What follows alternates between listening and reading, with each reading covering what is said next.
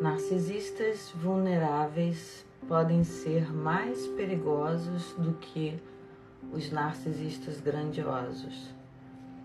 Narcisistas vulneráveis são facilmente identificados como pessoas muito tímidas e por isso eles acabam passando uma imagem de alguém que precisa de ajuda, de alguém que precisa de empatia, de uma pessoa frágil, de uma pessoa doce, incapaz de machucar alguém.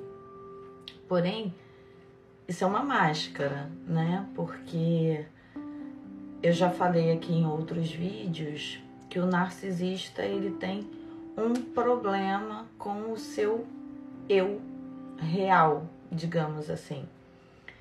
E o narcisista vulnerável, ele esconde esse eu real por trás dessa máscara de timidez.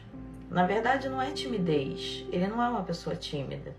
Ele tem tanta dificuldade de se relacionar com as pessoas, ele tem tanta dificuldade de assumir o que ele é e ele tem tanto medo de ser descoberto que essa timidez aparente, na verdade, é uma espécie de, eu vou dizer, fuga para não mostrar o que ele realmente carrega em sua essência. Então ele não se mostra, ele tem dificuldade para falar, para interagir e para conviver, porque ele sabe que a intimidade vai fazer com que a outra pessoa conheça seus comportamentos abusivos, seus comportamentos tóxicos, suas manipulações.